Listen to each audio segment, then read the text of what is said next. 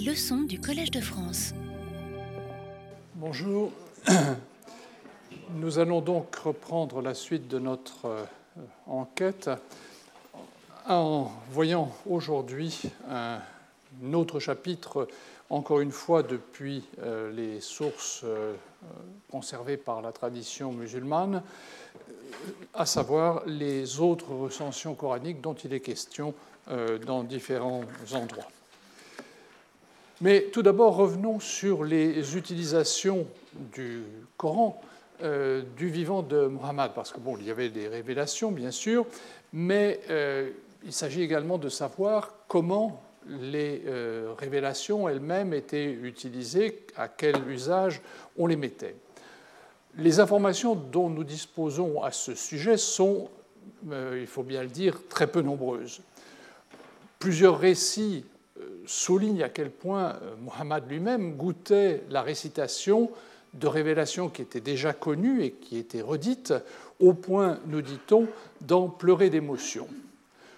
D'autres récits, d'autres informations rapportent qu'il avait une prédilection pour la façon dont certains des compagnons récitaient le Coran, notamment euh, Abu Musa al-Ash'ari, dont il a déjà été question, et euh, qui est mort en 664. Encore que sur la, comment dirais-je, la façon dont il faut comprendre ce récit euh, est sujette à discussion.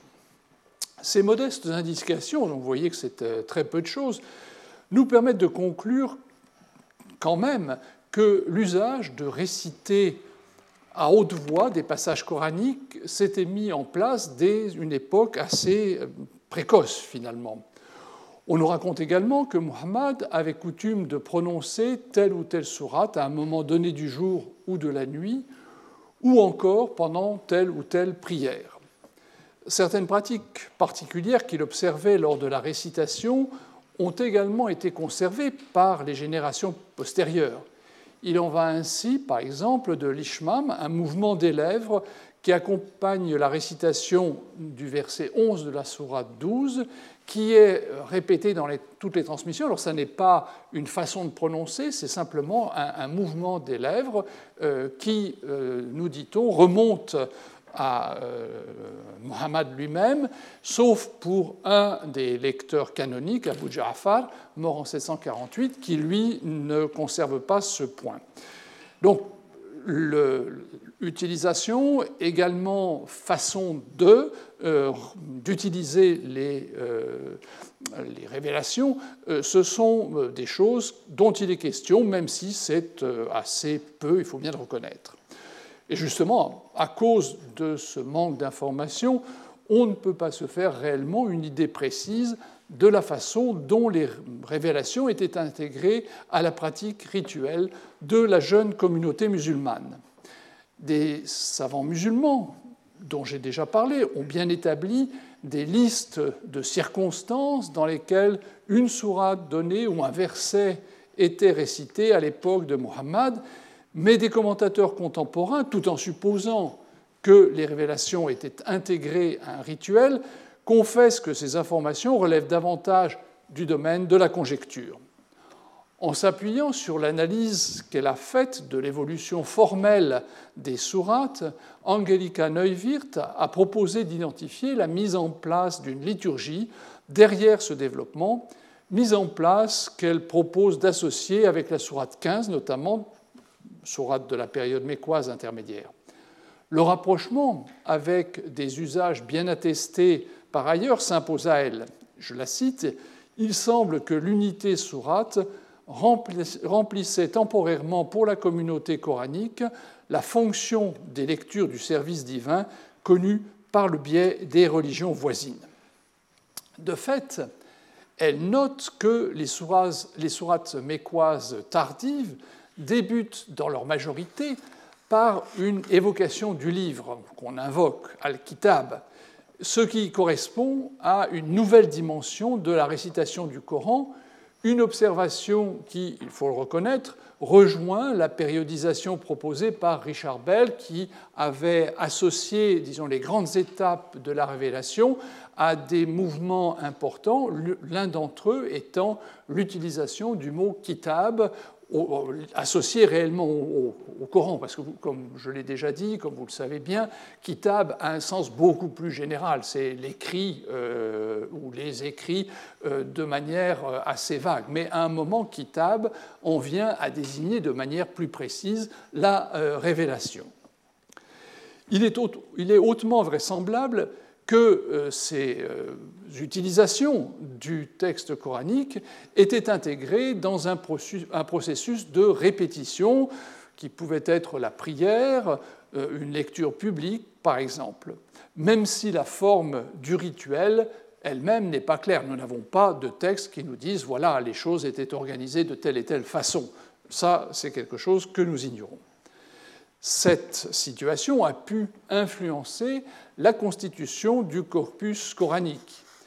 Il a en effet été observé depuis longtemps, comme on peut le constater en lisant Suyuti, qui a rassemblé beaucoup d'informations traditionnelles à ce sujet, que la recension haussmannienne contient des passages qui se répètent, c'est-à-dire que vous avez grosso modo le même verset dans plusieurs sourates différentes. Dans le contexte d'une prédication qui s'est étendue sur une période relativement longue, une vingtaine d'années, et qui a été notée seulement de manière fragmentaire, l'hypothèse de réitération de passage ou encore de modification consécutive à des contaminations au cours de récitation, au sens euh, contamination au sens euh, d'interpénétration littéraire de différentes sources, n'est pas à exclure. Mais revenons à un point que j'abordais la fois précédente, à savoir le hadith des sept ahruf. Les historiens du Coran ont interprété très diversement sa signification. Je rappellerai brièvement quelques-unes des hypothèses faites à son propos. Gotthelf Bergstresser, le continuateur, l'un des continuateurs de Noldeke dans la Geschichte des Korans, l'histoire du Coran, jugeait que le hadith des sept ahruf avait été employé par un courant qui voulait surmonter les conflits qui étaient en train d'apparaître dans le courant du 7e siècle autour du Coran en appelant à la tolérance et en demandant à respecter une diversité qui avait l'aval de Muhammad. Yassine de Tonne, que j'ai déjà abondamment cité, accepte pour sa part, sans discussion, l'authenticité du hadith des sept arroufs et ce, dans les différentes versions euh, que nous connaissons et que nous avons déjà vues. Il propose une sorte de synthèse entre les sept arroufs et euh, l'unicité du texte révélé. Sa conclusion, qui reflète certainement une part de vérité, souligne que l'accent au cours de la prédication passe de l'oral à l'écrit, d'un oral multiforme un récit, comme il dit, nécessairement plus uniforme, dans la mesure où ce qui est écrit noir sur blanc bon, est lisible de différentes façons. Nous avons vu euh, différentes images de Coran ancien où le texte écrit se limite au squelette consonantique et peut donc être lu de différentes façons, même si les variations sont relativement euh, minimes. Tout en accordant une grande attention aux positions des savants traditionnels, il se démarque d'eux en soulignant, et je le cite, qu'ils ont accepté une interprétation assez limitée des variantes de lecture, en particulier celles qui sont chaves, c'est-à-dire celles qui ne sont pas reconnues comme canoniques et non utilisables dans la prière, et n'ont pas pris en considération les différentes attentes et réalités d'une société plus à l'aise avec l'oral qu'avec l'écrit. Il rapproche la situation du Coran de la pratique de la poésie euh, orale par les bardes yougoslaves du XXe siècle qui ont été étudiés par Albert euh, Lord en relation avec les poèmes homériques. Et il fait voir comment cette étude a conduit à repenser le lien entre la, ce qu'on appelle la littérature orale et sa version écrite.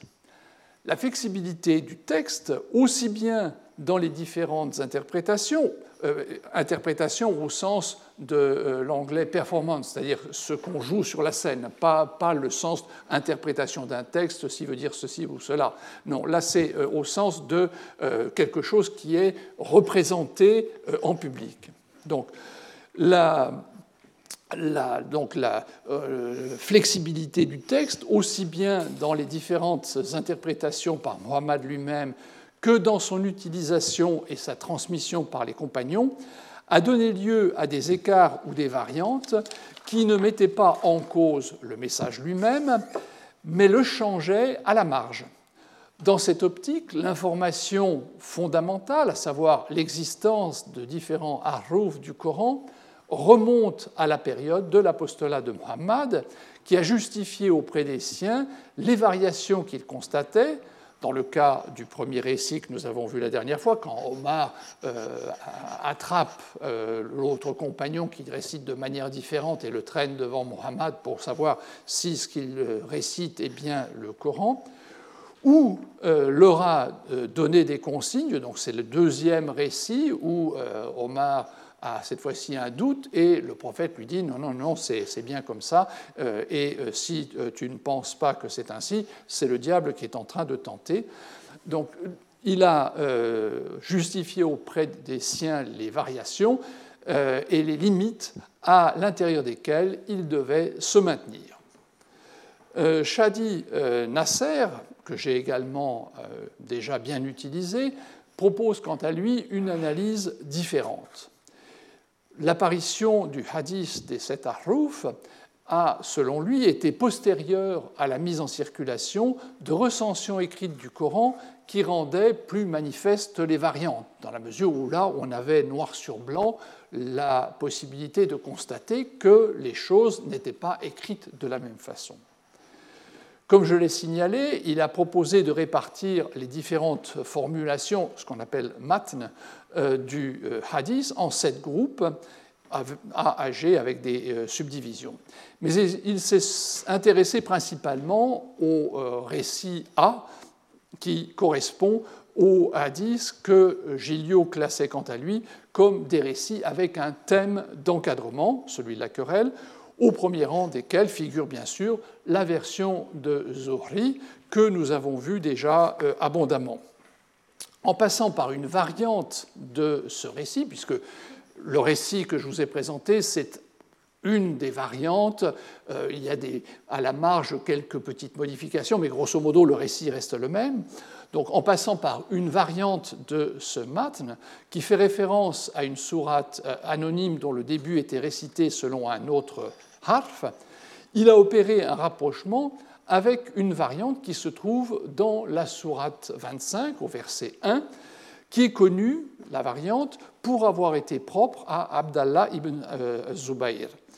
Nasser proposait de placer la diffusion du récit au dernier quart du 7e siècle, après donc la mise par écrit à l'initiative du calife Osman, et il en voulait pour preuve le fait que roi, mort en 712, frère d'Azubaïr, figurait dans la chaîne de transmission de ce matin. Le hadith, selon lui, était destiné à rendre compte de différences qui existaient entre le codex de Osman, donc soutenu par les autorités, et celui de la famille des Zubayr, une famille importante, et défendre l'authenticité de leur version par rapport à euh, la version osmanienne. Il concluait je le cite, Cela indique que la multiplicité des lectures coraniques, peu de temps après le processus de codification par Osman, était encore dépourvue d'une validation par le prophète, ce qui laissait le champ libre à la tradition des Sab'at Arrouf, donc les sept Arrouf. Les chiites rejetèrent ces récits et considérèrent que cette tradition était une forme de falsification du euh, texte du Coran.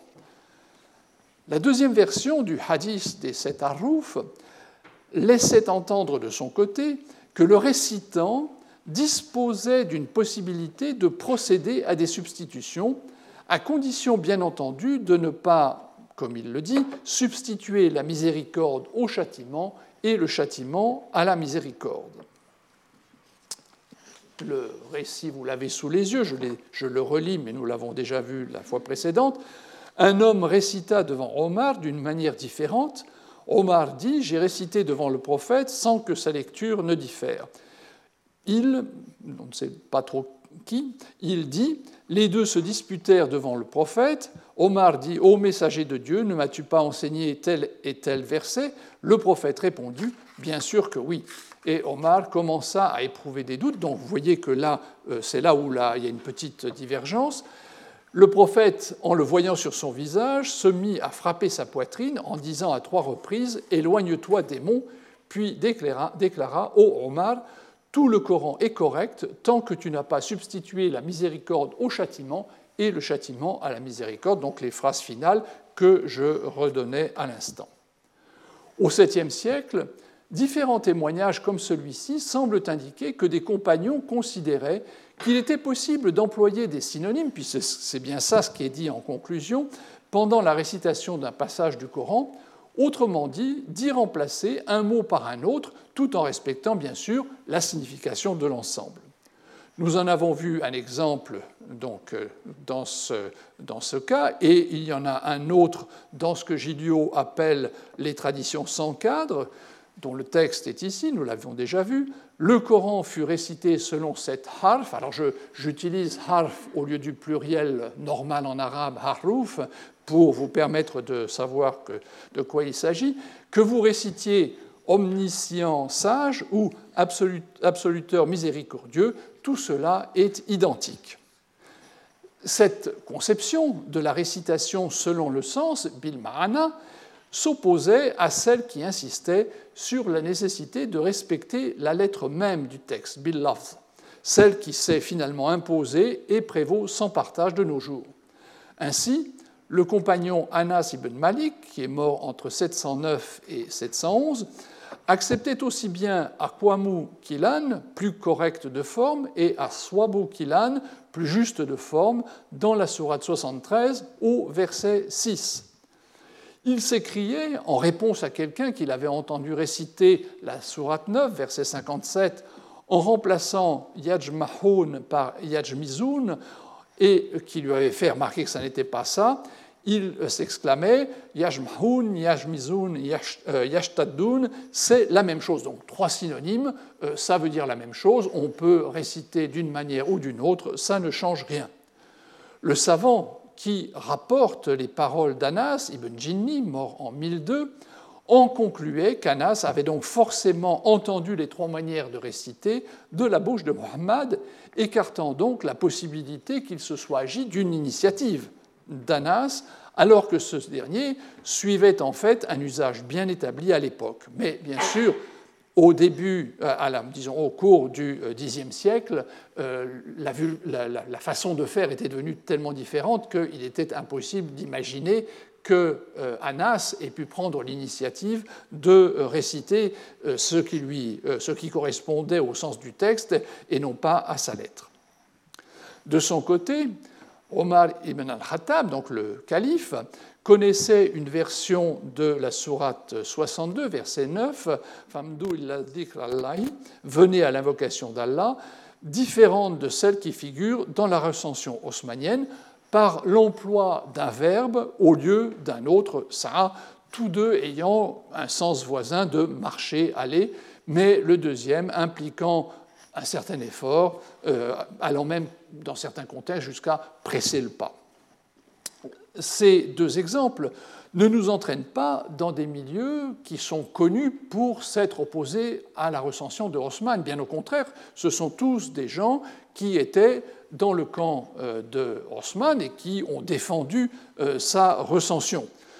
Donc, le, disons, le cas est tout à fait de gens qui sont, si j'ose dire, euh, dans la droite ligne de ce qu'il fallait faire. Cette licence de substituer un mot par un autre lors de la récitation ne s'est pas limitée aux seuls compagnons de Mohammed.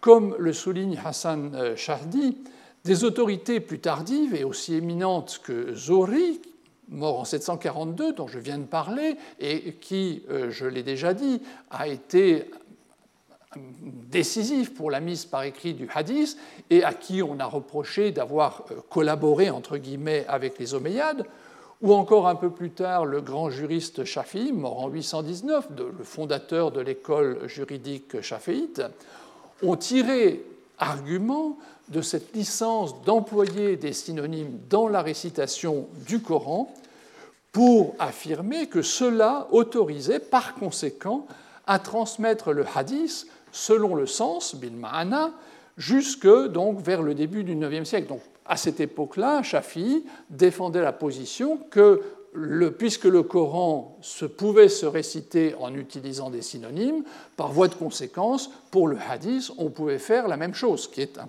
point de vue extrêmement intéressant pour notre affaire. Donc, jusqu'à cette époque assez tardive, la récitation du texte coranique n'était donc pas soumise à l'encadrement extrêmement rigide qui s'est imposé par la suite. Le remplacement d'un terme par un synonyme à l'initiative du récitant, malgré le commentaire d'Ibn que je viens de citer, mais lui était plus soucieux d'orthodoxie que d'histoire, pouvait se prévaloir d'une autorisation qui était donnée par Muhammad lui-même et rapportée par les, des autorités religieuses de premier plan dans ces hadiths des sept arrouf qui donnaient précisément euh, cette autorisation.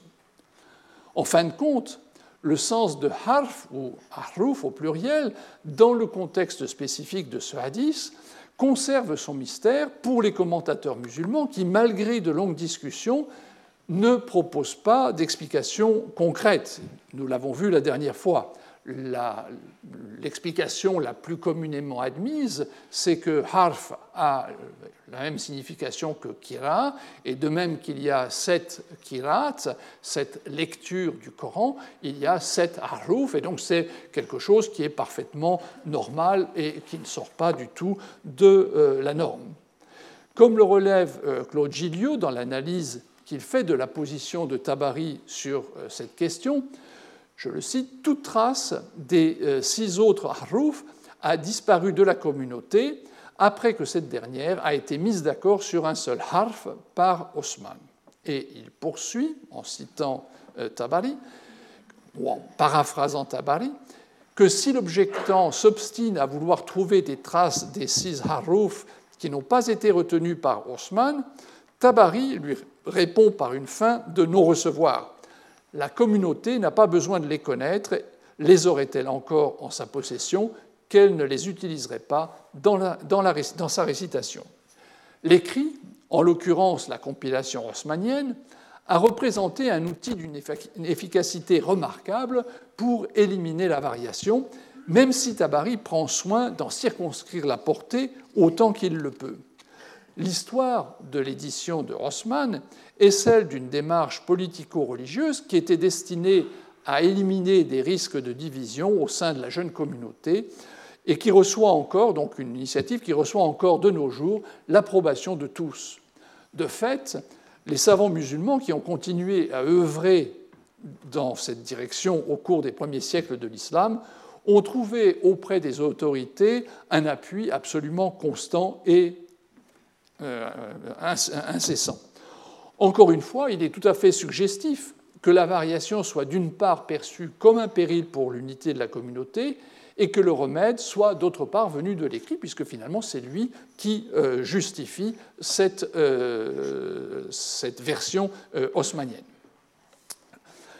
Or, la transmission d'un texte, particulièrement quand il s'agit à l'origine d'un message oral, ce qui est le cas du Coran, dont le nom même veut dire récitation et fait allusion à quelque chose euh, d'oral, même si le sens du verbe kara est devenu aussi euh, lire, mais à l'origine c'est quelque chose d'oral, s'accompagne inévitablement de variantes.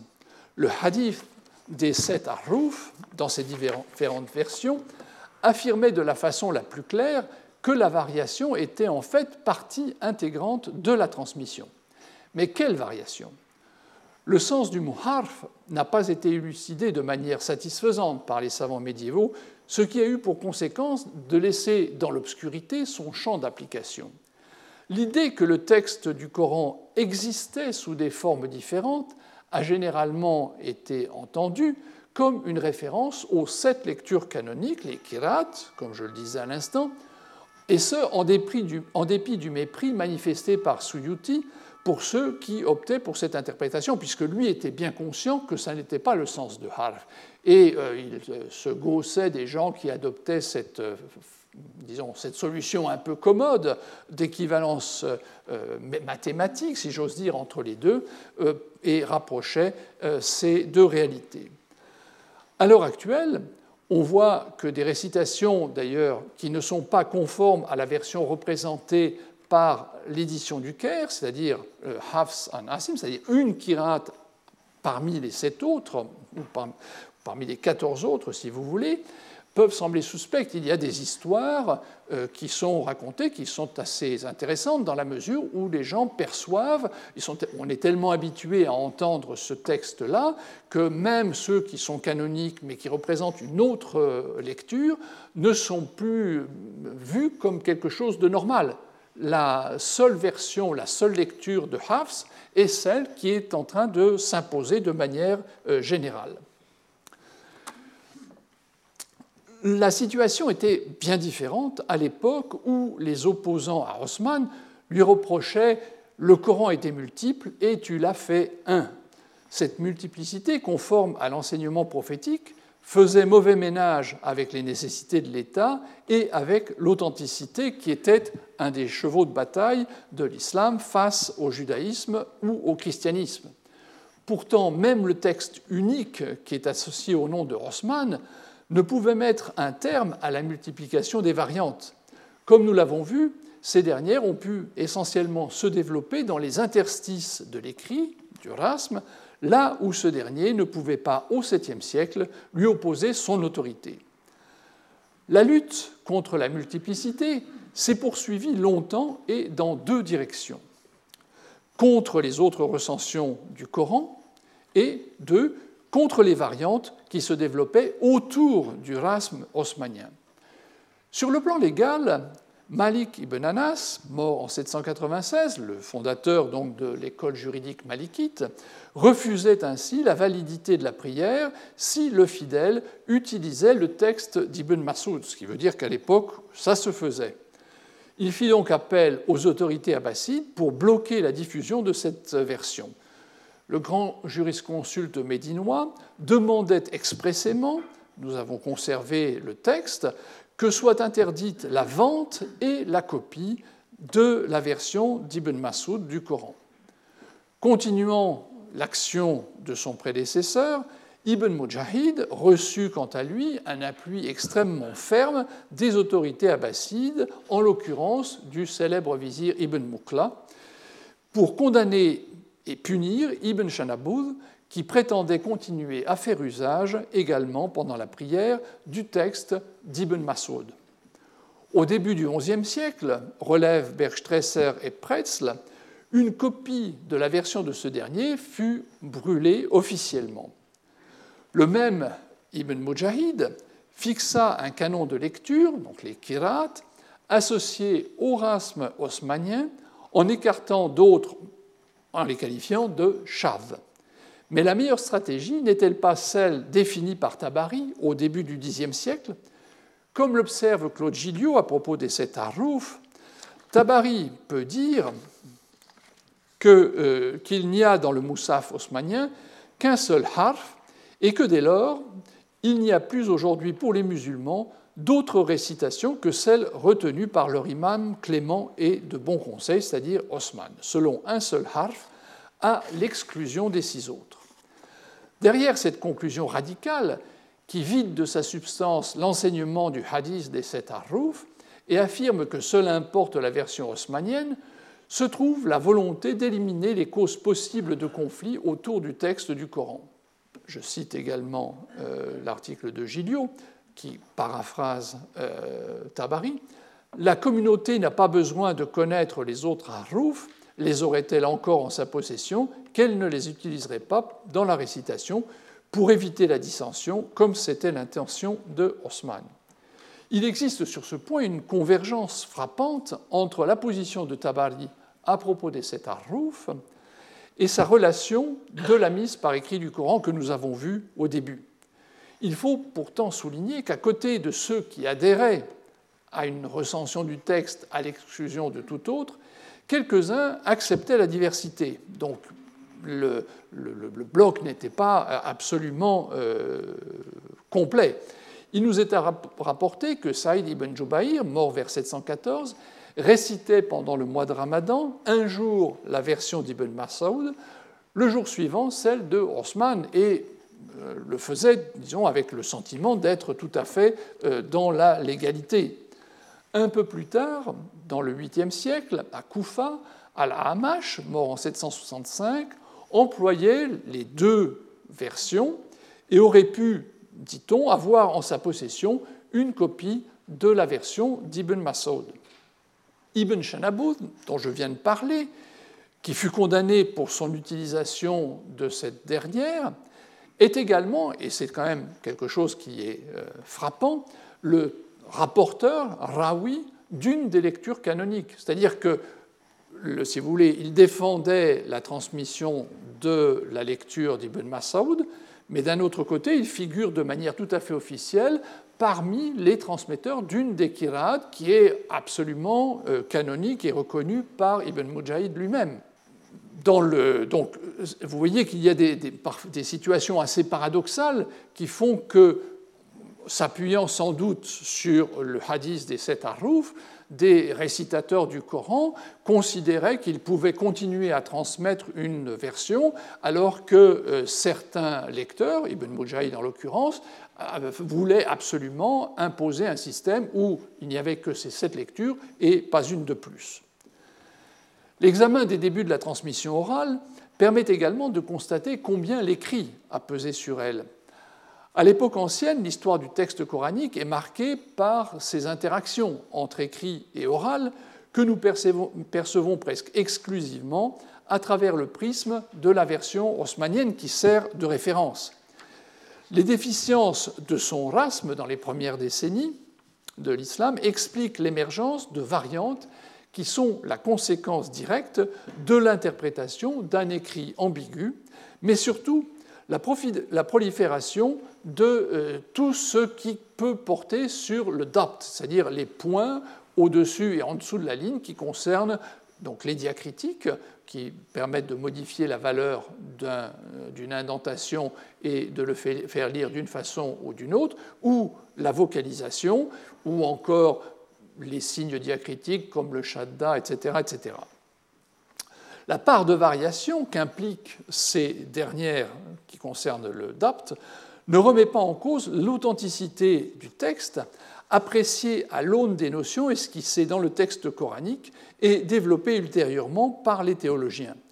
Inversement, l'amplitude des différences entre la version osmanienne et celle d'Ibn Masoud suscite chez des commentateurs musulmans contemporains des euh, réactions euh, négatives que Yacine Tonne a relevées et qui ne sont pas sans évoquer la situation qu'on trouve finalement au tout début dans ce hadith des sept Arrouf où Omar tire par la manche un compagnon qui récite d'une autre façon, sauf que là, on se situe euh, au XXe ou XXIe siècle, et euh, certains commentateurs euh, ont sur Ibn Masoud des propos qui rappellent tout à fait ce qu'on a entendu au premier siècle de l'islam. Mais bon, on laissera de côté ces réactions qui sont intéressantes pour une histoire de la perception de, ce euh, hadith des sept harouf à travers les siècles, mais euh, qui ne sont pas mon propos maintenant. Il me semble plus important d'analyser ce que nous savons de personnages comme cet Ibn Masoud, dont je viens de prononcer le nom, et euh, qui est fameux pour l'autre version du Coran dont il était le transmetteur. Il n'est pas le seul dans ce cas, j'ai beaucoup parlé de lui, mais à côté, on peut citer d'autres compagnons comme Ubay ibn Ka'b, qui est mort avant 656, Abu Musa al-Ash'ari, dont j'ai également mentionné le nom et qui est mort en 664, et d'autres moins célèbres comme un certain Salim le Persan. Outre des récits qui signalent l'existence de leur recueil, nous disposons en effet pour au moins deux d'entre eux de listes de passages qui diffèrent du texte associé au nom de Osman. Dans un récit dont l'historicité semble douteuse et conservé par Ibn Shabba, mort en 876 dans son histoire de Médine, Tarikh al-Madina, Abu Musa al-Ash'ari et Ibn Masoud sont présentés en compagnie de Hudhaifa ibn al-Yaman, dont vous vous rappelez peut-être le nom, puisque c'est lui qui va alerter Osman et euh, met en marche le processus qui va déboucher sur la recension euh, osmanienne. Le récit donc dit J'arrivais à la maison d'Abu Moussa, euh, j'arrivais à la maison d'Abu Moussa, Hudhaifa ibn al-Yaman, Abdallah ibn Masoud et Abu Musa al-Ash'ari étaient sur une terrasse. Je dis, par Dieu, ce sont eux que je veux voir. Je commençais à monter, mais il y avait sur la marche un jeune domestique qui voulut m'en empêcher. Je le morigénais et un des trois hommes se retourna vers moi. J'arrivai jusqu'à eux et m'assis près d'eux.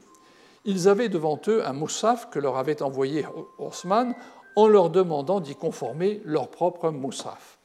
Abu Moussa disait ce que vous trouverez de plus dans mon moussaf, que voici, ne le supprimez pas, mais si, vous trouvez qu'il manque quelque chose, ajoutez-le par écrit. Hudhaïfa dit Et que va devenir le travail que nous avons réalisé? Par Dieu, personne des gens de ce pays ne veut autre chose que la lecture de ce cheikh, il voulait dire Ibn Masoud, et personne des gens du Yémen ne veut autre chose que la lecture de l'autre, et il voulait dire Abu Moussa. Car c'était Hudhaïfa qui avait incité Osman à faire des, des moushaf, un moushaf unique. Donc c'est un texte qui, euh, dont l'historicité n'est pas prouvée. Vous voyez bien que c'est plutôt une, euh, un récit destiné à mettre en situation des informations, mais euh, je crois que c'est intéressant de prendre cela comme point de départ. Alors c'est vrai qu'il manque un personnage dans l'histoire, je viens de le citer, c'est Ubay, euh, qui euh, n'a pas été cité pour des raisons que nous ignorons. En tous les cas, le petit récit que vous avez sous les yeux donne à voir de manière symbolique la compétition entre les recensions et l'existence des variations qui les distinguent. Ubay était du nombre des copistes de la Révélation et apparaît dans certaines traditions aux côtés de Zaïd lors de l'épisode de la mise par écrit à l'époque d'Abou Bakr ou de Osman. Selon quelques données qui ont été conservées, son Mus'haf contenait deux sourates de plus que la Vulgate, c'est-à-dire un total de 116 sourates et non pas 114 comme le texte osmanien. Et la séquence de ces sourates n'était pas la même que euh, celle que nous connaissons dans le texte, de, par exemple, de l'édition du Caire, qui sert de référence, mais était légèrement différent. Son texte avait rencontré un certain écho en Syrie et circulait encore au Xe siècle, puisque An-Nadim euh, en vit une copie dans la région de Basra, et ce, bien qu'un fils de Baï ait pu affirmer que Osman avait saisi le Moussaf de son père.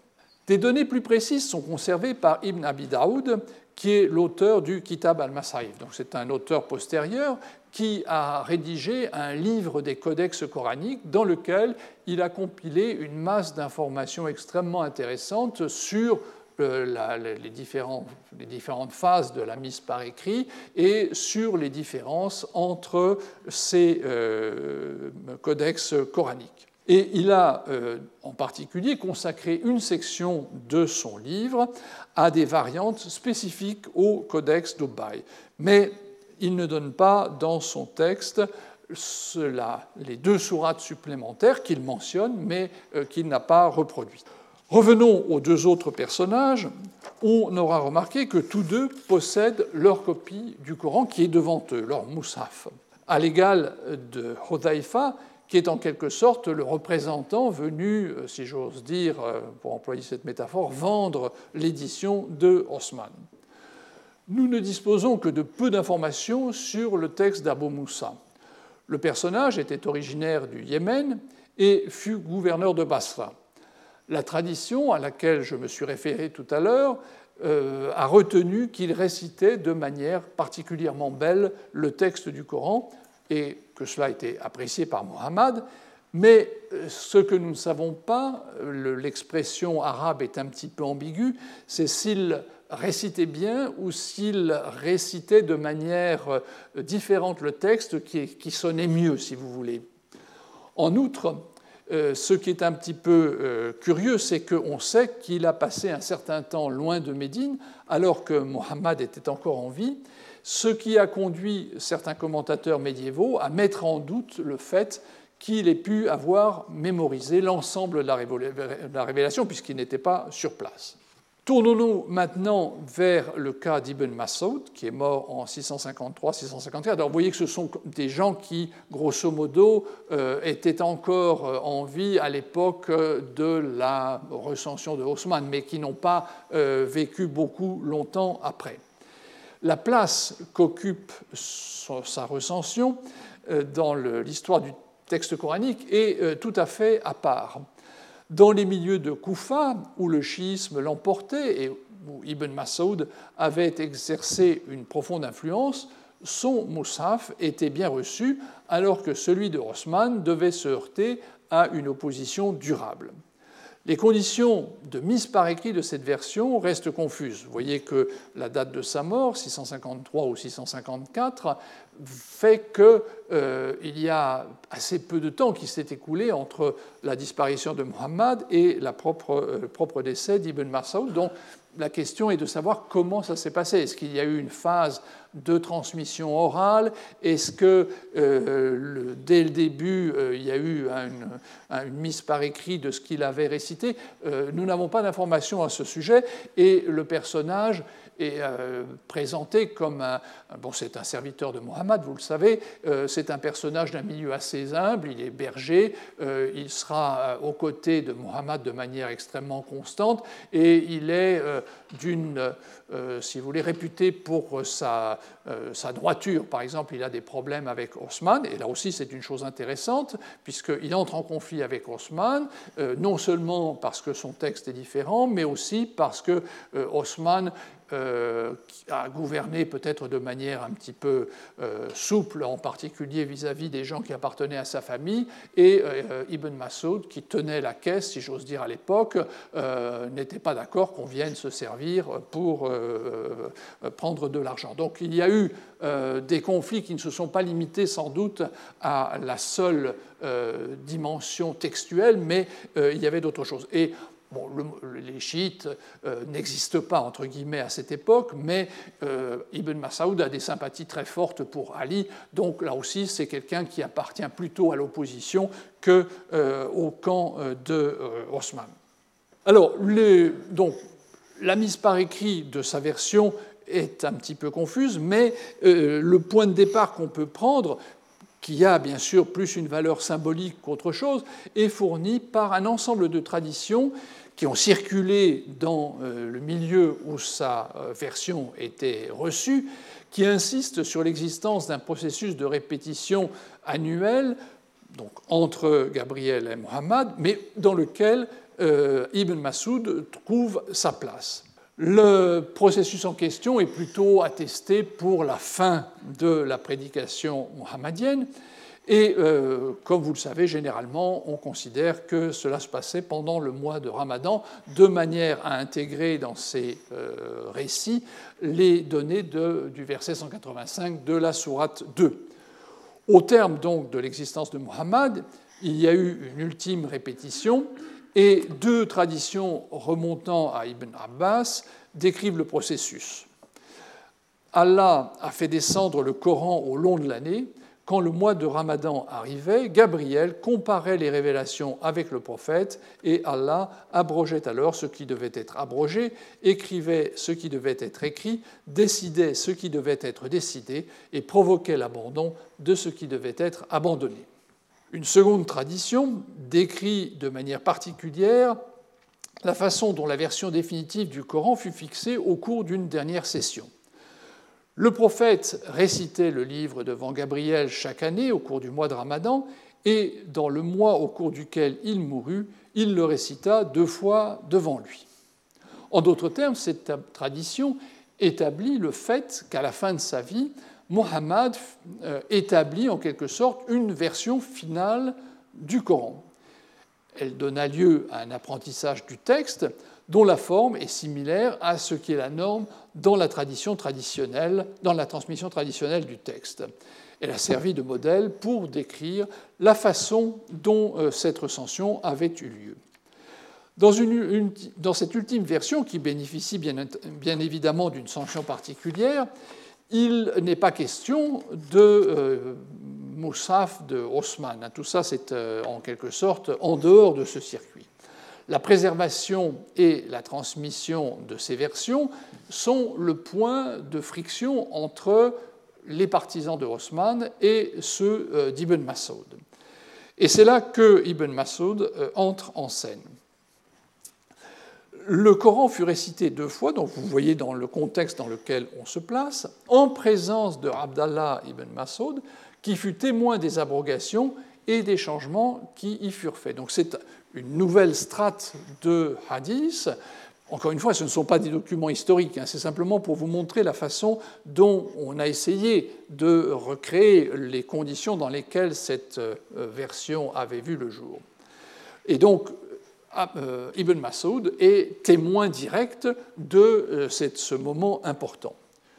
Une autre tradition qui a vu le jour dans les mêmes milieux, donc favorable à Ibn Masoud, va même plus loin et affirme explicitement que la version dont Ibn Masoud était le porteur est celle qui fait référence et ne saurait être remplacée par une seconde version qui est celle de Haussmann, qui est moins bonne Laquelle des deux versions considères-tu comme la première demande Ibn Abbas. Son interlocuteur répond que c'est celle d'Ibn Masoud. Non, répond euh, Ibn, Abbas, c'est en fait la dernière version. Donc la première version aurait été supplantée par la deuxième. Donc il ne s'agit pas d'être premier dans cette affaire, il s'agit d'être le dernier, et le dernier c'est le second dans ce cas-là. Donc c'est une façon de dire que Ibn Masoud a entendu la bonne version et pas euh, l'autre. Et le texte continue en rappelant qu'Ibn Masoud a été témoin des abrogations et des changements apportés à la révélation du temps du prophète, et ça, bon, je ne l'ai pas mis, mais euh, c'est pour renforcer bien sûr le poids de euh, cette formulation.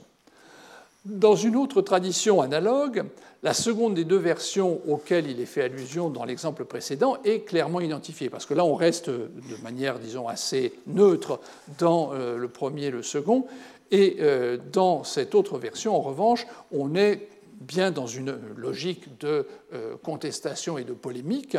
Laquelle des deux versions considères-tu comme la dernière? demande Ibn Abbas. Celle de Zaïd, répond son interlocuteur. Non, répond Ibn Abbas, le prophète récita le Coran devant Gabriel chaque année, et l'année de sa mort, il le récita deux fois devant lui. Pour cette raison, la version d'Ibn Masoud est la dernière. Donc l'intention de ces différentes traditions est de légitimité l'autorité de la version du Coran qui était en possession d'Ibn Masoud, parce que, en termes de transmission, elle était plus authentique puisqu'elle était au bout de la chaîne. Il n'y avait rien auparavant. les conditions de compilation sous Haussmann ont en effet impliqué un maillon supplémentaire dans la chaîne de transmission et donc d'éloignement par rapport à la source. Et pour donner encore plus de force à cette position, on peut rappeler une autre tradition où Muhammad lui-même sanctionne la version d'Ibn Masoud que celui qui veut réciter ou lire le Coran aussi pur que lorsqu'il fut révélé, qu'il récite ou lise la version d'Ibn Abd, euh, Abd, c'est-à-dire Ibn Masoud. L'authenticité particulière de la version d'Ibn Masoud est soutenue par d'autres informations qui soulignent le fait qu'Ibn Masoud s'est trouvé aux côtés de Mohammed dès la période mécoise de la prédication, étant souvent présent physiquement lors de l'annonce des révélations, chose dont ne pouvait se prévaloir l'artisan de la recension de Haussmann, Zaïd ibn Thabit, qui était un Médinois et deuxièmement beaucoup plus jeune. Ibn Masoud se serait ainsi exclamé j'ai appris de la bouche du prophète quelques 70 sourates alors que Zaïd ibn Thabit était encore un gamin avec deux mèches de cheveux et qu'il jouait avec les enfants. Ces différentes traditions reviennent fondamentalement sur un point, celui de l'antériorité et donc de la plus grande authenticité de la version d'Ibn Masoud, qui ne souffre pas de cette rupture chronologique associée à la Vulgate haussmannienne. Et dans le texte de, euh, de ce hadith, euh, les commentateurs se sont beaucoup intéressés aux deux mèches de Zaïd en se demandant si ça n'était pas une façon de dire qu'il était juif et donc il n'était pas, il avait s'était converti à un moment euh, et n'était pas vraiment le transmetteur idéal, alors que Ibn Masoud, lui, était un musulman de première date, de, première heure, et qu'il avait été là vraiment de manière, euh, comment dirais-je, continue aux côtés de Muhammad. De fait, il est frappant que les isnads des transmetteurs des différentes kirats, tels qu'on les connaît à l'heure actuelle, et qui furent canonisés par Ibn Mujahid, ont souvent Ibn Mas'ud comme maillon initial. Un détail d'autant plus surprenant quand on se rappelle, d'une part, que euh, sa version n'incluait pas trois sourates, dont la première, Fatiha, et les deux dernières, et d'autre part, qu'elle comporte un nombre important de divergences par rapport à la version haussmannienne, entre autres la séquence des sourates elles-mêmes la, Fatiha, euh, donc tout à l'heure on a vu que avait en principe un codex où il y avait deux sourates de plus. Le Coran d'Ibn Masoud, euh, d'après les informations que l'on connaît, aurait eu trois sourates de moins, donc les deux dernières et la première, qui pour lui ne faisait pas partie du Coran mais étaient des prières euh, indépendantes. Donc euh, dans les, euh, isnades, qui sont actuellement euh, les isnades officiels des transmissions canoniques, la présence d'Ibn Masoud est surprenante dans la mesure où il ne connaissait pas tout le Coran, enfin il ne pouvait pas être utilisé comme un témoin pour la transmission, par exemple, de la Fatiha ou encore de la Surat An-Nas, la dernière du Coran. Comme on l'a vu, les autorités religieuses, appuyées par le pouvoir, ont à plusieurs reprises proscrit cette recension de la pratique euh, rituelle. C'est le, le, sens de l'intervention de Malik ibn Anas dans la seconde moitié du 8e siècle, puis un siècle plus tard, de la condamnation publique obtenue par Ibn Mujahid contre l'autre lecteur de l'époque, Ibn Shanaboud, qui utilisait encore la version d'Ibn Masoud dans le contexte de la prière. Il y a une dimension juridique euh, qui est euh, importante dans ce cas. L'intérêt de la version d'Ibn Masoud tient au fait que la tradition musulmane a conservé de très courts extraits correspondant à des endroits où son texte divergeait de celui de la version haussmannienne. Il n'existe pourtant pas de liste euh, unique de ces variantes. Elles sont réparties entre différentes œuvres qui semblent avoir procédé chacune à des sélections, probablement en fonction d'intérêts personnels. Dans le cas de grammairiens, vraisemblablement sont plus les aspects grammaticaux euh, qui les retenaient, euh, alors que dans d'autres cas, euh, quand il s'agit d'ouvrages comme le Kitab al-Masahif d'Ibn Abi Daoud, c'était sans doute un autre aspect qui le retenait. Comme le soulignent Bergstresser et Pretzel, seule une partie des variantes nous est parvenue. Donc nous n'avons pas, non seulement euh, les variantes euh, sont euh, différentes selon les auteurs, mais en plus il y a eu une sélection et tout n'est pas parvenu. Les passages conservés ne sont donc pas les mêmes dans tous les traités, mais en plus leur libellé peut être légèrement différent d'un traité à un autre. Par exemple, pour la Sourate 3, verset 7, Ibn, pardon, Al-Farra a une version et Ibn Abi Daoud en a une autre. Le texte de la Vulgate, bon, vous l'avez euh, sous les yeux, euh, euh.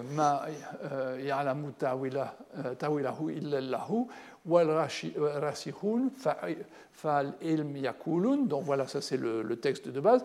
Et vous voyez que dans la version d'Ibn Masoud, donc Al-Farra connaît un ordre des mots différent, euh, le début du verset est changé, vous avez inna, et au lieu d'avoir euh, donc comme le, début est changé, au lieu euh, d'avoir Allah en sujet du verbe, vous l'avez comme après la préposition enda, et dans Ibn Abi Daoud, on a encore une autre formulation qui coïncide avec celle d'Al-Farah par le fait qu'on a aussi enda mais euh, le début n'est pas euh, exactement euh, le même. On peut constater donc que les deux versions sont déviantes par rapport au verset canonique, mais elles, entre, les, entre elles, elles ont également des petites différences. Et on pourrait ajouter une troisième variante qui est, qui est conservé chez As-Sayari, un auteur chiite un petit peu plus tardif, qui connaît une variante à ce point, mais qui ne l'attribue pas à Ibn Mas'ud. Toujours dans cette sourate 3, verset 39, on a une situation euh, similaire. Donc, on a le texte de la euh, Vulgate que vous avez tout en haut, donc pour l'annonce de euh, la naissance de Jean, et on a donc les mêmes auteurs, Al-Farra et Ibn Abi Daoud, qui ont conservé des versions différentes. Donc, vous voyez, j'ai souligné les passages euh, qui représentent des, variations. Euh, vous voyez que la longueur du verset également euh, varie. Et vous avez tout en bas une dernière variante, celle de Abu Hayyan, qui est encore plus brève dans la mesure où la, la formulation est compactée au maximum. Dans ce cas encore, euh, As-Sayari a conservé le souvenir d'une variante attribuée cette fois à Ibn Mas'ud, qui est légèrement différente de euh, celle que vous avez sous les yeux. Les deux exemples que je viens euh, de mentionner révèlent une situation qui est relativement fréquente quand on fait un examen systématique des variantes d'Ibn Mas'ud, à savoir un certain degré de variabilité entre les transmissions. Alors comment l'expliquer? D'une part, il est certain que les variantes n'ont peut-être pas été transmises avec le même souci euh, et scrupule que le texte euh, de Haussmann, d'autant plus que, nous l'avons vu, les conditions de transmission ont parfois été, euh, disons, gênées par des dispositions prises par les autorités qui voulaient faire disparaître cette version du Coran. Il est possible aussi que la position un peu marginale euh, fait que la transmission s'est faite dans de moins bonnes euh, conditions euh, que celles de Haussmann, puisque Ibn Massoud n'avait pas, et ses gens, les gens qui le suivaient, n'avaient pas les mêmes ressources que le calife ou ses successeurs. Les mentions explicites d'un Mus'haf d'Ibn Massoud sont effectivement rares à l'époque ancienne et souvent assez imprécises. Le récit transmis par Ibn Shabba que j'ai cité tout à l'heure, où il est question d'un codex d'Ibn Massoud, ne paraît pas très fiable. Là, c'est plus une mise en scène des variantes. Vous savez, celui où il se rencontre avec euh, euh euh, sur une terrasse et discutent de leur euh, codex respectif. Bon, ça, c'est plus une mise en scène pour dire qu'il y avait des différences que réellement une réalité historique. Au 8e siècle, Al-Farah, qui transmet un certain nombre de variantes d'Ibn Massoud, euh, affirme avoir vu un exemplaire de la version qui avait appartenu à des disciples d'Ibn Massoud et qui avait été un temps enterré au moment où Al-Hajjaj ibn Yusuf, le gouverneur omeyyade de l'Irak, essayait là aussi de euh, faire la chasse au euh, codex d'Ibn Massoud pour les supprimer. Donc, il est possible que des conditions de transmission un petit peu difficiles aient favorisé l'apparition de variantes. Il est possible euh, également que la dépendance une dépendance plus grande vis-à-vis de l'oralité ait aussi joué un rôle pour l'éclosion de variations. Au témoignage euh, d'Ibn Farra que je viens de citer, on peut une fois de plus rappeler l'opinion juridique de Malik, qui euh, recommandait donc d'empêcher la circulation et la reproduction de la, recension euh, d'Ibn Masoud. Enfin, euh, en l'absence d'un contrôle similaire à celui dont a bénéficié la Vulgate, des variantes ont pu se développer plus facilement dans la mesure où euh, tout cela se passait de manière plus éclatée euh, dans des endroits où il y avait des petits groupes de partisans d'Ibn Mas'ud qui n'étaient pas forcément en contact avec les uns avec les autres, et donc la prolifération de variantes a pu euh, être facilitée. En dépit d'efforts soutenus par les autorités pour l'éliminer, la recension d'Ibn Mas'ud, et notamment des copies de celle-ci, ont néanmoins, curieusement, continué à circuler pendant un certain temps. Au Xe siècle, An-Nadim pouvait encore déclarer qu'il avait vu plusieurs copies, puisqu'il emploie un pluriel, des Masahif, dont les copistes affirmaient qu'elles étaient la version d'Ibn Mas'ud, l'auteur ajoutant toutefois qu'elles présentaient des différences entre elles. Alors, le, là encore, euh, ce sont des choses qui se passent de manière euh, plutôt informelle. Nous n'avons pas la certitude que les conditions de transmission aient été tout à fait idéales. Dans leur évaluation de la version d'Ibn Masoud, à travers les variantes qu'ils connaissaient à l'époque, Bergstresser et Pretzl estimaient que l'expression y était plus claire que dans la recension haussmannienne et que le vocabulaire plus connu, disons moins rare, moins sophistiqué, y avait la préférence. Pour eux, c'est la marque stylistique de, euh, du Coran euh, de Ibn Masoud. J'ai entendu aussi un commentaire euh, plus récent que le, le, style était un peu plus rude, un peu plus râpeux, et que donc les variantes d'Ibn Masoud pourraient représenter euh, une version qui n'aurait pas été euh, élaborée littérairement comme euh, celle de Haussmann. Il est surprenant que ces recensions différentes de celles de Haussmann n'aient jamais été prises en considération par les commentateurs médiévaux comme étant la réalité évoquée par le hadith des sept harouf. La fois dernière, nous avons vu que toutes sortes d'explications avaient été proposées, mais pas celle-là. Pourtant, euh, Ibn Mujahid désigne la version canonique, celle de Osman, comme étant le harf de Osman. Donc euh, pour lui, euh, ça n'est pas simplement une kira, puisque Ibn Mujahid fait la différence entre les deux. Il, propose d'ailleurs sept kirats qui sont toutes en lien avec le harf de Osman.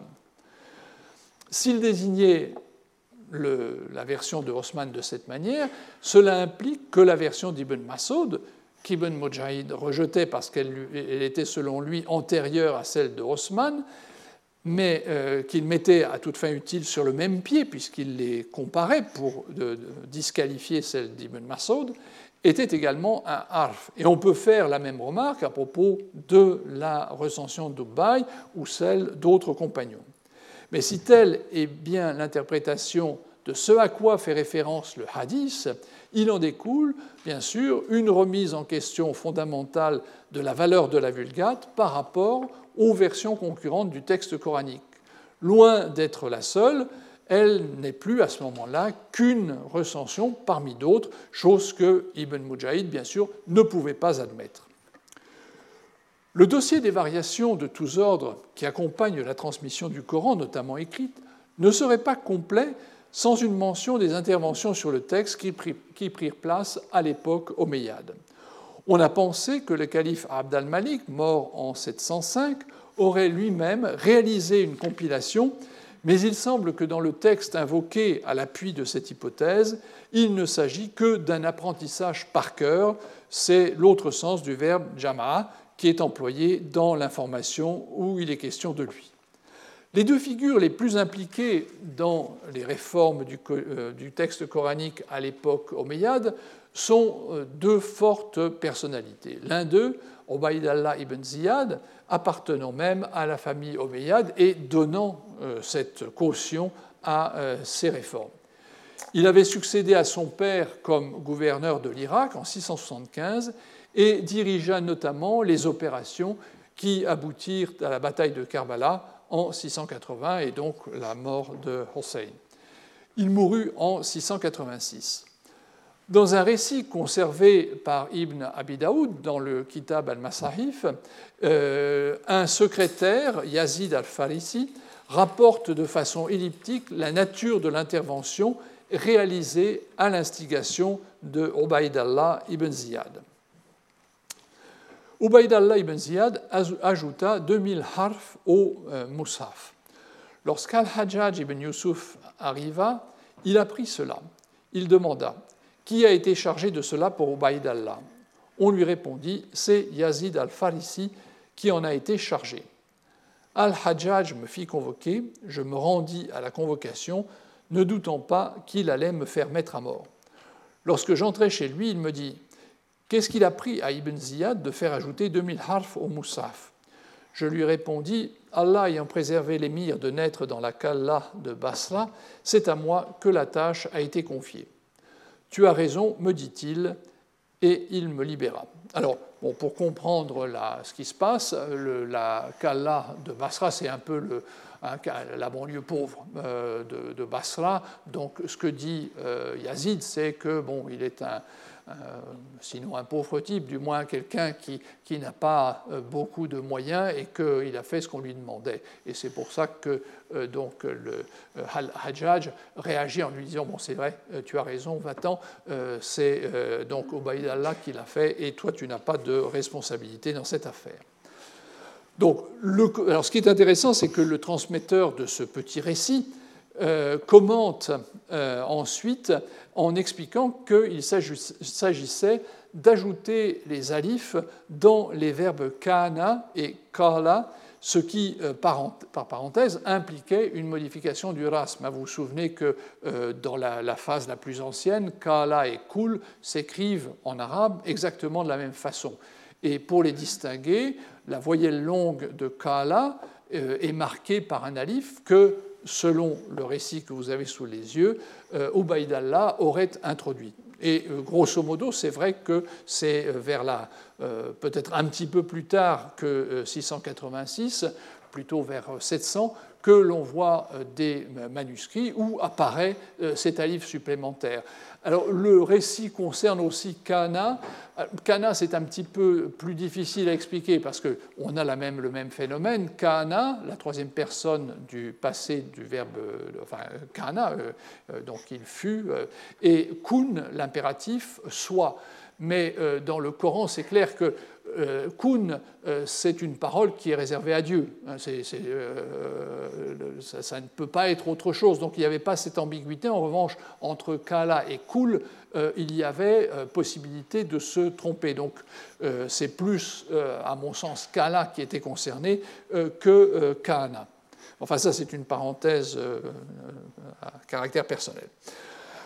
Un autre personnage de premier plan de la période, Al-Hajjaj ibn Yusuf, dont il est question dans euh, le récit euh, que vous avez encore sous les yeux, qui est mort en 714, donc un, euh, qui a succédé à Ubayd Allah, qui a été également gouverneur de l'Irak, et l'un des protagonistes d'une deuxième opération touchant le texte, mais la portée de cette affaire dépasse celle dont il est question ici.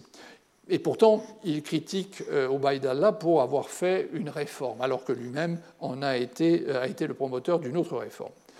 Omar Hamdan a publié une présentation d'ensemble de ce qu'il appelle le projet, euh, du Coran d'Al-Hajjaj, Masaif Project, c'est-à-dire que ce qu'il s'agissait, c'était de travailler sur le, les manuscrits. L'intervention semble avoir visé à contrôler l'état du texte, puisqu'on lui attribue la décision d'avoir fait le décompte des lettres du Coran, une opération qui permit ensuite de déterminer les différentes divisions, la moitié, les trois tiers, les quatre quarts, les cinq cinquièmes, etc. Une forme similaire de contrôle sur le texte est attestée dans la tradition manuscrite juive, où les lettres de la Torah sont comptées par le copiste afin de vérifier que le texte est bien exact.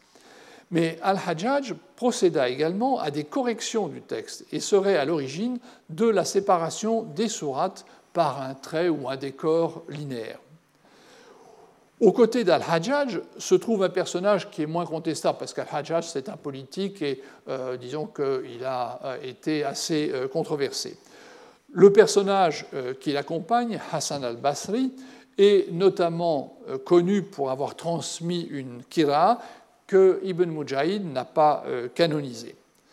Dans la notice qu'Ibn Khalikan, mort en 1282, consacre à Al-Hajjaj dans son dictionnaire biographique, nous apprenons que pendant 40 ans environ, jusqu'au temps de Abd al-Malik ibn Marwan, les gens récitèrent le codex de Ousmane. Puis des lectures fautives se multiplièrent et se répandirent en Irak. Al-Hajjaj ibn Yusuf, Yusuf al-Thaqafi recourut à ses secrétaires et leur demanda de mettre des signes sur ces lettres ambiguës. On dit que ce fut Asr ibn Asim qui effectua cette opération, mettant des points uniques ou doubles en des positions différentes. Durant un certain temps, on ne lut donc le texte qu'avec sa diacritation. Cependant, malgré l'utilisation des points, des lectures défectueuses se produisaient encore. C'est alors que fut créée la vocalisation, et Ajam. On lut désormais en suivant le système des points et des voyelles. Lorsque on ne prêtait pas minutieusement attention à un mot en ne faisant pas droit à ce système, il se produisait des lectures défectueuses. On chercha le moyen d'y parer et on ne trouva pas d'autre moyen que de s'en tenir aux instructions des connaisseurs en récitation orale. Donc, euh, c'est un récit euh, qui est à peu près vrai dans la mesure où c'est euh, bien vers la fin du 7e et au début du 8e siècle que se produit cette invention des systèmes, du premier système de notation des voyelles brèves. Les diacritiques, quant à eux, existaient bien avant, mais euh, simplement leur emploi n'était pas aussi euh, systématique qu'il aurait pu l'être. Euh, et ce qui s'est sans doute passé, c'est que au fil du temps, le nombre de diacritiques portés sur les exemplaires du Coran est allé en augmentant de manière à supprimer les ambiguïtés. Le récit que vous avez sous les yeux fait donc d'Al-Hajjaj un promoteur de l'écrit comme moyen de préserver avec plus de précision le texte du Coran par le biais d'innovations de nature technique. Donc il y a une espèce de, logique dans cette histoire qui a la même base, c'est que finalement l'écrit va être là pour sauvegarder la lecture correcte du Coran. Toutefois, dans un récit, euh, euh, dans un récit euh, qui remonte à Malik, toujours lui, l'entreprise d'Al-Hajjaj prend aussi une autre dimension. Euh, il a un témoignage qui a été euh, conservé par l'historien égyptien Samoudi, euh, mort en 1506, mais qui transmet des matériaux plus anciens. On peut lire Al-Hajjaj ibn Yusuf fut le premier à envoyer des mushaf dans les grandes villes. Il en envoya un grand à Médine. Il fut le premier à envoyer des mushaf dans les villes. Celui qu'il envoya à Médine était dans un coffre à la droite du portique qui avait été construit pour indiquer là où se tenait le prophète. On l'ouvrait le vendredi et le jeudi et on y lisait à la prière de l'aube. Alors, ce récit est intéressant parce qu'il contredit un peu l'autre récit de la mise par écrit sous Osman et l'envoi des euh, des codex coraniques dans les villes principales de l'Empire, puisque là, c'est Al-Hajjaj à qui on attribue euh, cette initiative. Euh, ça n'est peut-être pas le cas, mais il est vraisemblable qu'il y a eu une opération similaire qui a été entreprise à cette époque. Euh, parce que euh, on sait par exemple que euh, en Égypte, Al-Hajjaj a fait envoyer un codex à ce moment-là, et ça a été l'occasion de tiraillements diplomatiques avec le gouverneur omeyyade de l'Égypte, qui a été fâché de ce qu'on envoie de l'extérieur un Coran euh, pour la mosquée de Fustat et a fait réaliser son propre Coran euh, pour le faire passer avant celui d'Al-Hajjaj.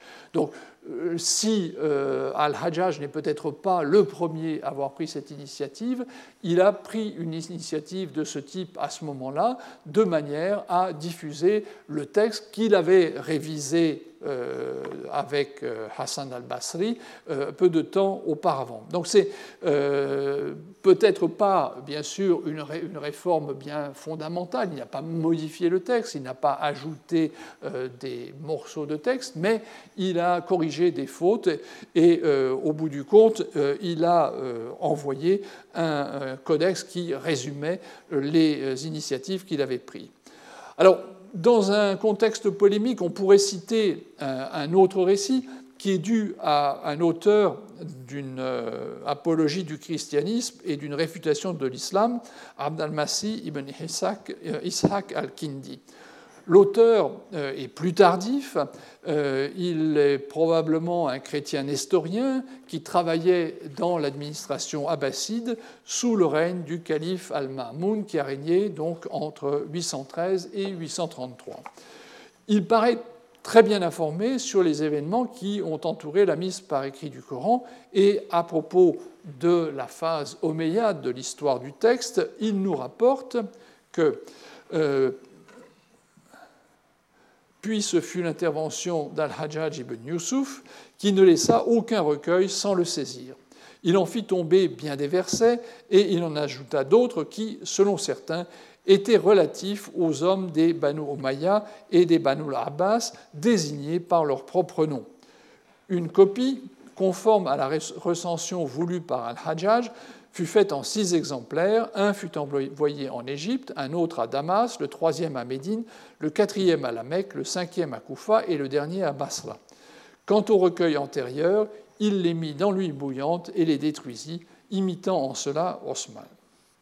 Alors ce qui est intéressant, c'est qu'on retrouve aussi euh, des informations qu'on a par ailleurs, donc les, choses se recoupent.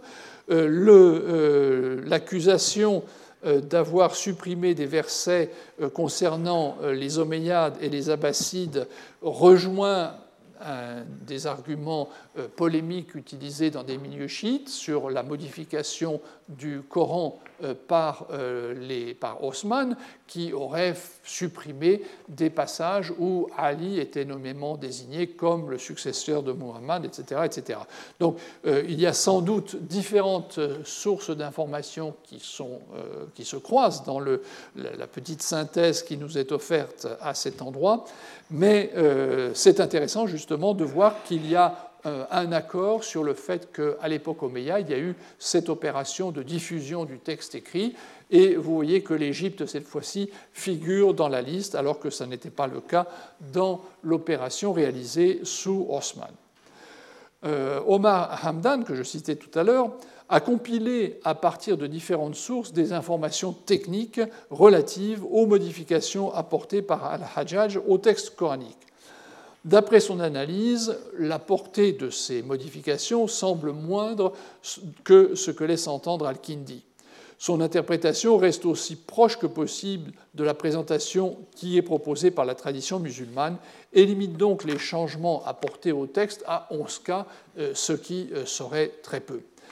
Même si nous acceptons cette conclusion, qu'on peut toujours discuter parce que les euh, sources peuvent être traitées de manière plus ou moins sévère, disons, il n'en reste pas moins que l'intervention d'Al-Hajjaj révèle une euh, approche ou, une relation avec la transmission du texte sacré relativement ouverte.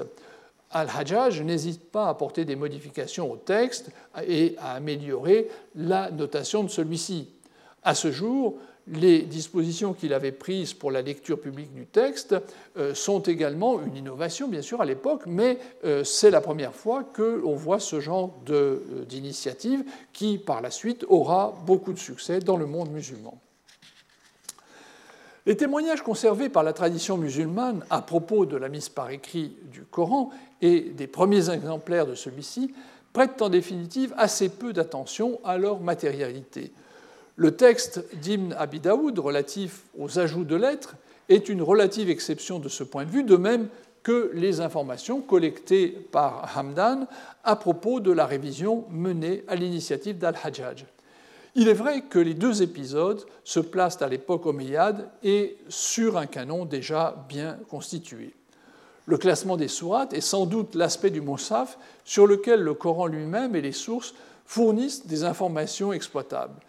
J'ai euh, rappelé plus haut les remarques de Bauer, enfin c'est deux fois, deux, séances que je l'ai rappelé, sur l'existence de recueils partiels circulant avec l'assentiment de Muhammad et caractérisés par la présence des lettres mystérieuses en leur début. La tradition, de son côté, conserve le souvenir de classements différents. Le plus original serait celui qui aurait été utilisé pour les exemplaires de Aïcha et de Ali, les sourates y auraient été rangées selon leur ordre chronologique et non pas selon leur longueur. Différents auteurs plus tardifs nous ont conservé des listes de la séquence des sourates telles qu'elles se présentaient dans les recensions concurrentes de la Vulgate, établies au 7e siècle par des compagnons et dont j'ai parlé tout à l'heure, Ibn Masoud et Ubay. Elles révèlent là aussi des variations ponctuelles, mais il n'est pas précisé si elles sont liées au même principe de classement, c'est-à-dire par ordre de taille, et si la place différente que telle ou telle sourate occupe dans l'une de ces recensions tient éventuellement un nombre de versets qui serait différent que celui que nous connaissons actuellement dans la Vulgate du Caire. Dans la recension d'Ibn Masoud, par exemple, Suyuti indique que les dix premières sourates étaient rangées de la façon suivante. Je leur donne leur numéro d'ordre euh, actuel. Donc on aurait eu dans, cette transmission la sourate 2, puis la 4, la 3, la 7, la 6, la 5, la 10, la 9, la 16 et la 11. Prenons un, exemple. Dans la, dans la, Vulgate, la sourate 3 compte 200 versets, alors qu'il y en a seulement 175 dans la sourate 4. Donc si la sourate 4 est avant la sourate 3, est-ce que ça veut dire qu'elle avait plus que 175 versets? Inversement, la séquence 6 puis 5 chez Ibn Massoub semble plus logique que celle de la Vulgate, où la sourate 5, qui comporte 120 versets, précède la sourate 6, qui en a 165. Donc vous voyez que euh, c'est un argument à utiliser avec prudence dans la mesure où même dans euh, la, Vulgate, l'ordre n'est pas absolument euh, mathématique. On aura par ailleurs remarqué que la Fatiha manque chez Ibn Massoud, puisque le Coran d'Ibn Massoud ne, comportait ni la sourate 1, ni les sourates 113 et 114. En revanche, celui d'un autre compagnon, Ubay, en aurait compté 116. Comme le faisait observer Bauer, la séquence des sourates dans la version d'Ibn Masoud est finalement plus respectueuse de l'ordre décroissant de la taille des sourates que la recension osmanienne. Euh, de son côté, un, auteur chiite du IXe siècle, As-Sayyari, citait les versets dans son Kitab al-Kirat dans un ordre qui ne correspond pas à celui de la Vulgate. C'est-à-dire que quand il parle de la sourate 4, euh, mettons, il cite tel et tel verset, et si vous les comparez avec leur position dans la sourate, vous vous rendez compte qu'il parle par exemple d'abord euh, du verset, je dis un chiffre au hasard, 75, avant de parler du 65. Alors est-ce que ça veut dire qu'il faisait référence pour le codex euh, qu'il utilisait un classement des versets différents, ou est-ce que c'est simplement qu'il n'a pas euh, fait euh, spécialement attention à l'emplacement euh, des versets? De manière significative, les récits de la mise par écrit du Coran se concluent souvent par la destruction des exemplaires antérieurs. Osman les fait brûler, les fait déchirer ou même enfouir, ce qui lui vaut des reproches de la part des opposants qui euh, critiquent également le fait d'avoir euh, fait de ce qui était une prédication, Coran, un kitab. Le Ali rapporte un témoignage conservé dans le Kitab al-Masahif d'Ibn Abi Daoud, aurait pourtant exprimé son soutien à la décision de Osman. Ce dernier vous vous en souvenez, avait pourtant restitué à Hafsa les feuillets qu'elle avait prêtés pour établir le texte et qu'elle conserva jusqu'à sa mort, qui est en 665, et son héritier, en revanche, les donna aux Omeyyades qui vinrent les réclamer et à ce moment-là, on les détruisit. Donc, très curieusement, euh, ce document important pour l'histoire de la mise par écrit, dont on nous dit qu'il était exactement identique à celui euh, de, Haussmann, euh, disparaît complètement.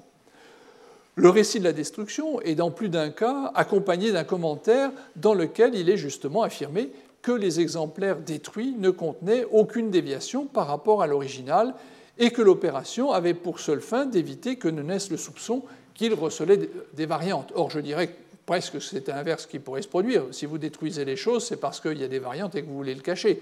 Mais euh, là, euh, l'argument est euh, retourné. Euh, vous avez noté que Al-Hajjaj aussi fait détruire des Corans, et c'est intéressant parce que nous avons même dans, euh, un des textes qui raconte cette opération, l'indication qu'il avait prévu de payer une indemnité aux possesseurs à qui on retirait leur moussaf. Donc il avait, euh, c'était une opération visiblement bien montée puisqu'on avait calculé qu'il fallait payer une indemnité de X, peut-être pour s'acheter un autre Coran à la suite de la confiscation. Malgré euh, ces mesures, euh, les exemplaires dissidents ont continué à circuler. Euh, j'en ai parlé déjà un petit peu. At-Tirmizi, mort en 892, rapporte par exemple un récit dans lequel Ibn Masoud, entre en colère devant sa mise à l'écart et s'écrit en voyant ce qui allait venir, vous, Jean d'Irak, dissimulez les massahifs que vous possédez et, détournez-les. Donc il encourageait en quelque sorte à mettre dans des lieux sûrs les manuscrits. Et vous vous souvenez que tout à l'heure, j'ai cité le cas d'un Coran qui avait été enterré à l'époque d'Al-Hajjaj pour éviter euh, euh, d'être détruit. À l'époque omeyyade, les euh, Koufa continuaient à être un bastion de la résistance, et nous avons un cas dans lequel, en 670-671, des hommes qui avaient tenté de réaliser une collation du Coran sont mis à mort. Euh, j'ai abondamment euh, fait référence à ce texte où Malik demandait à ce que soit interdit la vente et la copie du texte d'Ibn Masoud et Ibn Nadim, pourtant, en avait encore vu au début, euh, au Xe siècle, et même on sait qu'au XIe siècle, un manuscrit d'Ibn Masoud fut brûlé. Donc vous voyez qu'il y a malgré tout eu une certaine résistance, ou en tous les cas une certaine incapacité à mettre la main sur ces codex différents jusqu'à une date euh, assez avancée. En passant en revue les données de la tradition musulmane de la tradition, euh, pardon, les données musulmanes de la tradition euh, à propos de la transmission, je suis frappé par finalement le fait que le temps a joué en faveur de Haussmann. sans doute que ce qu'il avait mis en place au début n'était pas ce qu'on a voulu en faire par la suite, mais euh, à l'heure actuelle, après plusieurs étapes, donc euh, lui-même, les Omeyyades, puis après ça euh, les Abbassides, et enfin l'édition du Caire au début du XXe siècle, ont fait qu'à ce jour ne, circule plus qu'une seule version, celle à laquelle son nom est attaché, celle du Ras osmanien, et nous sommes en train de voir en ce moment qu'une lecture, celle de Hafs euh, Asim, donc une des 14 lectures, a réussi à dominer très largement toutes les autres au cours des euh, dernières décennies, au point que maintenant c'est celle qui fait office de vulgate complète, y compris dans des régions qui traditionnellement en récitaient une autre. Je verrai donc la prochaine fois, euh, après l'interruption des vacances, les témoins matériels, les manuscrits, qui nous disent euh, aussi euh, une autre histoire. Et euh, en attendant, ben, je vous souhaite de bonnes vacances et une bonne année. Retrouvez tous les contenus du Collège de France sur www.colège-2-france.fr.